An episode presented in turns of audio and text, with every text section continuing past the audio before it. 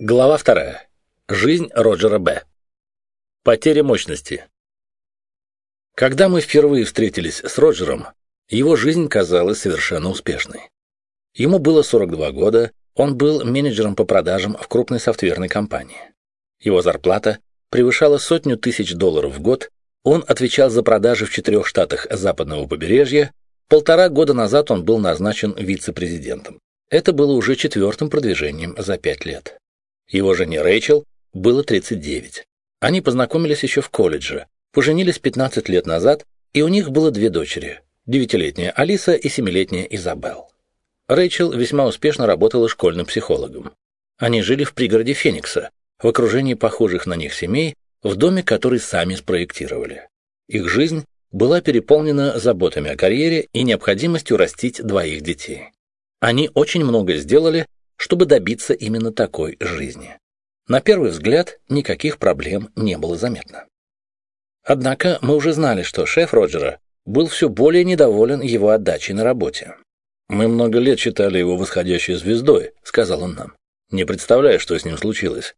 Два года назад мы продвинули его на важную лидерскую позицию, но за это время его продуктивность снизилась с пятерки до тройки с плюсом, и это оказывает влияние на всю его команду. Я очень расстроен.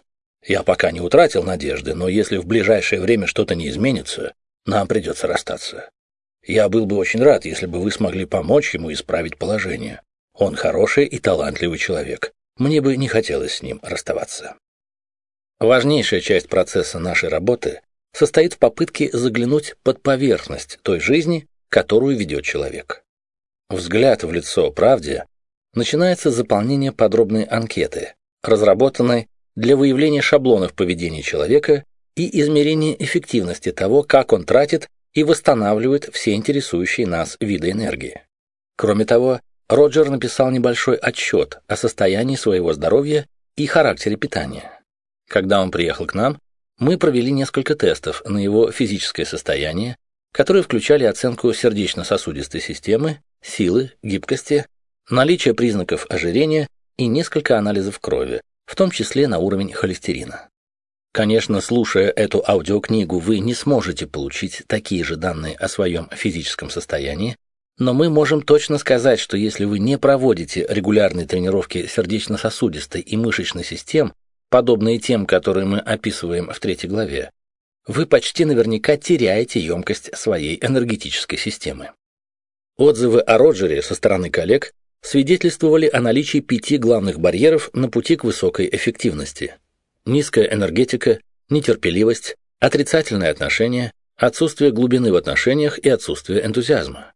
Его самооценка была не намного лучше.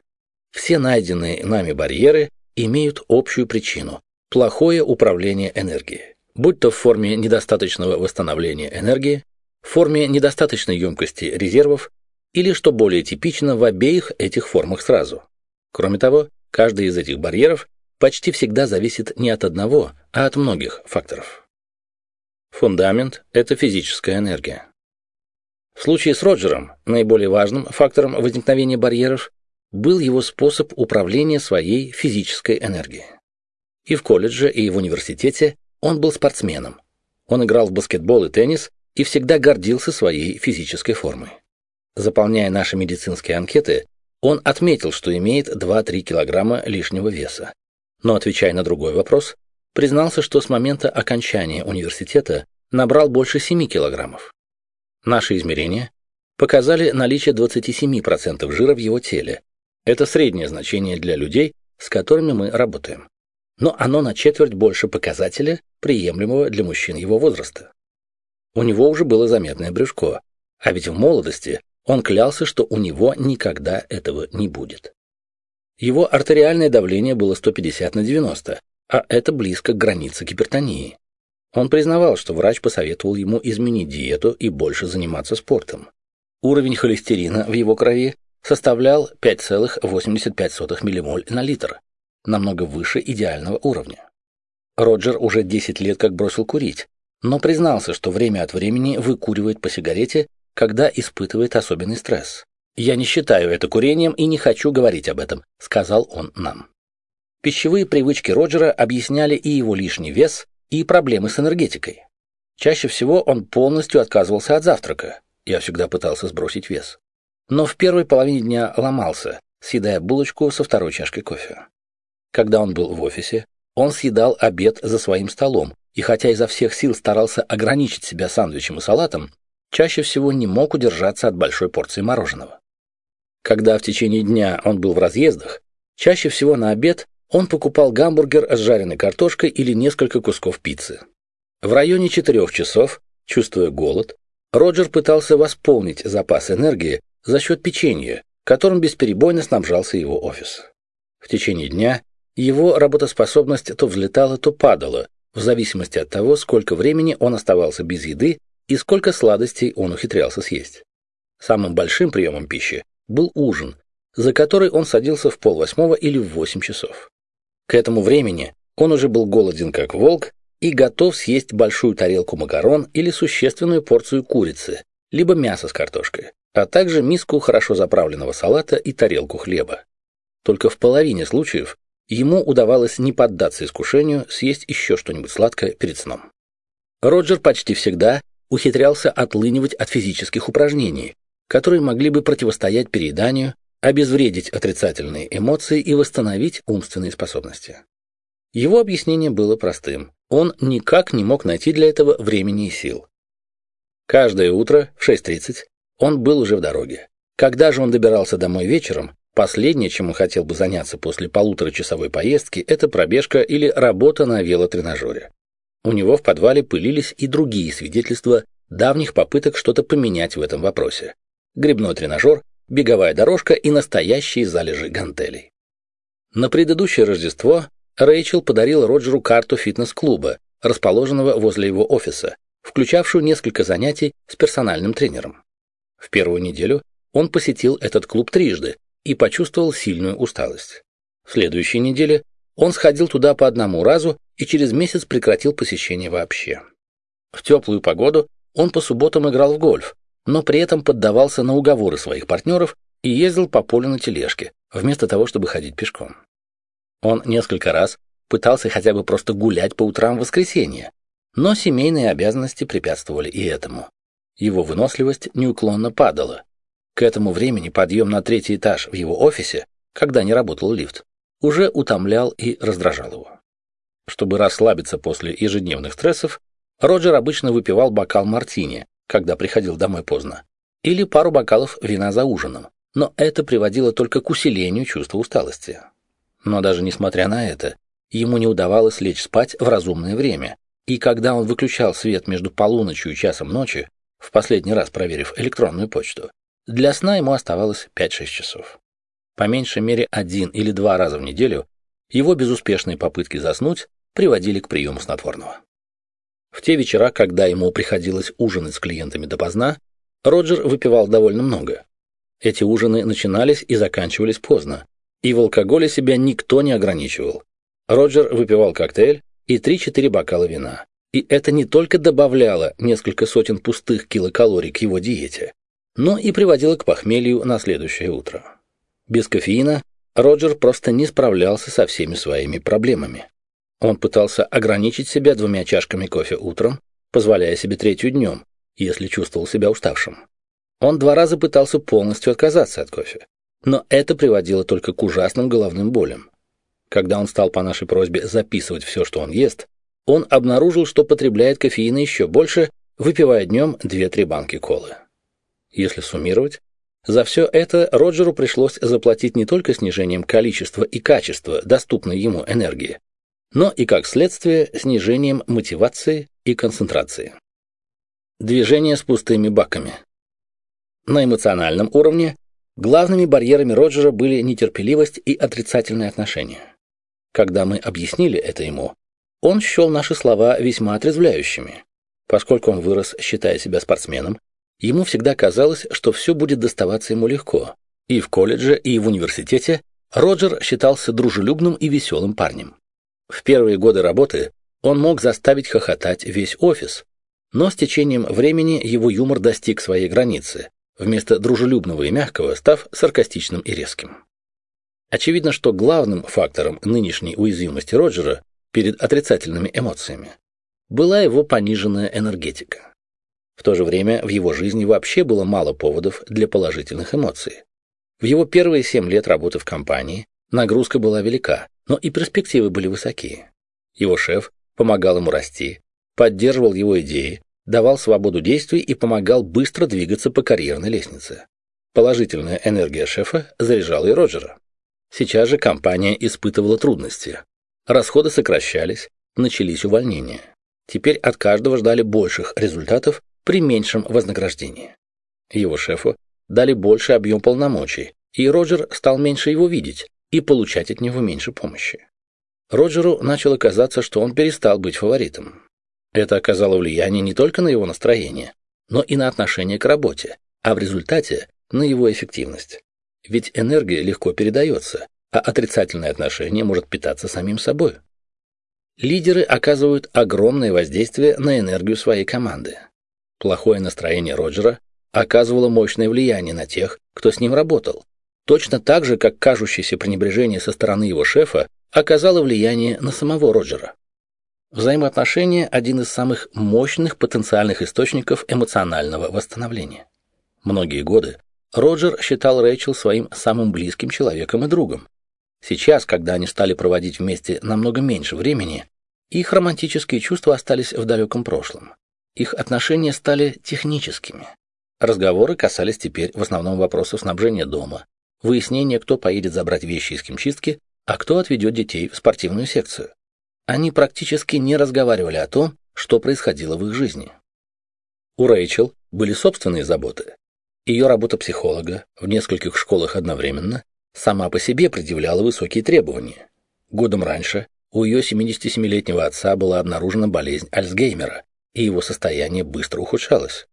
Все то небольшое количество времени, которое Рэйчел ранее могла потратить на себя, в основном на занятия физкультурой, которые помогали ей сохранить фигуру и расслабиться, теперь полностью исчезло. Теперь ей приходилось помогать матери заботиться об отце, а это требовало все больших усилий. Давление сразу с трех направлений – помощь отцу, работа и семья – истощили ее запасы энергии. Время, которое она могла проводить с Роджером, тоже сократилось. Он понимал, какой стресс Рэчел испытывает, но у него возникло такое же чувство покинутости, как и в его отношениях с шефом. Тем временем у девятилетней Алисы тоже появились проблемы в школе. Тесты показали, что у нее несколько снижены способности к обучению. Она поняла это так, что ее считают тупой, и это стало отражаться на ее учебе и отношениях со сверстниками. Роджер знал, что Алисе требуется помощь и поддержка, но часто по вечерам у него не было сил поговорить и позаниматься с ней. Семилетняя Изабел по всем признакам никаких проблем не имела, но постоянная усталость Роджера не позволяла ему найти время для общения с ней. Когда она просила поиграть с ней в карты или в монополию, он чаще всего отнекивался или предлагал вместо этого посмотреть телевизор. На друзей у Роджера тоже не хватало времени. Три друга, с которыми он встречался постоянно, были его партнерами по гольфу. Но хотя он и считал, что игра с ними позволяет хорошо расслабиться, это его полностью не удовлетворяло. Шумное соревнование на поле, после которого следовало курение сигар и распитие пива в клубе, очень мало походило на настоящую дружбу. Рэйчел такое времяпровождение вообще обижала. На это уходила почти половина субботы, и Рэйчел полагала, что это время можно было бы с большей пользой провести с детьми. Роджер же считал, что он заслужил иметь в собственном распоряжении хоть какой-то отрезок времени после выматывающей рабочей недели, но признавал, что точка зрения Рэйчел тоже правомерна, тем более что у нее самой не было сопоставимого времени для отдыха. Но главное, даже с учетом гольфа, Роджер очень редко после выходных чувствовал себя отдохнувшим и восстановившимся. Борьба за концентрацию. Те способы, которые Роджер использовал для управления своей физической и эмоциональной энергией, помогли разобраться и с его третьим барьером – отсутствием концентрации. Усталость, недовольство шефом, разногласия с Рэйчел, чувство вины перед детьми и растущие требования новой работы – все это мешало сосредоточиться на работе. Управление своим временем не составлявшая для него проблемы в те времена, когда он был простым продавцом, стала серьезной проблемой, когда он начал руководить 40 сотрудниками в четырех штатах. Впервые с начала своей карьеры Роджер обнаружил, что его внимание рассеивается, и он становится все менее эффективным. В течение обычного рабочего дня Роджер получал от 50 до 75 электронных писем и по меньшей мере 25 голосовых сообщений. Поскольку он проводил в пути не меньше половины своего времени, он приобрел смартфон. Это позволило ему работать с электронной почтой в любое время и в любом месте. Но в результате он стал постоянно решать чужие вопросы, вместо того, чтобы самому формировать свою повестку дня. Электронная почта также оказала негативное влияние и на его способность концентрировать внимание на важных задачах в течение длительного времени. Раньше он считал себя человеком творческим и изобретательным. Например, когда-то он разработал программное обеспечение для отслеживания отношений с клиентами, которым пользовалась вся фирма. А теперь у него совершенно не было времени на долговременные проекты. Вместо этого он стал жить от мейла до мейла, от запроса до запроса, от кризиса до кризиса. Он редко делал перерывы в работе, и его внимание в течение рабочего дня все больше и больше рассеивалось. Как и многие окружающие его люди, Роджер редко прекращал работу, выходя за двери офиса. Все время его долгих поездок домой было посвящено переговорам по сотовому телефону.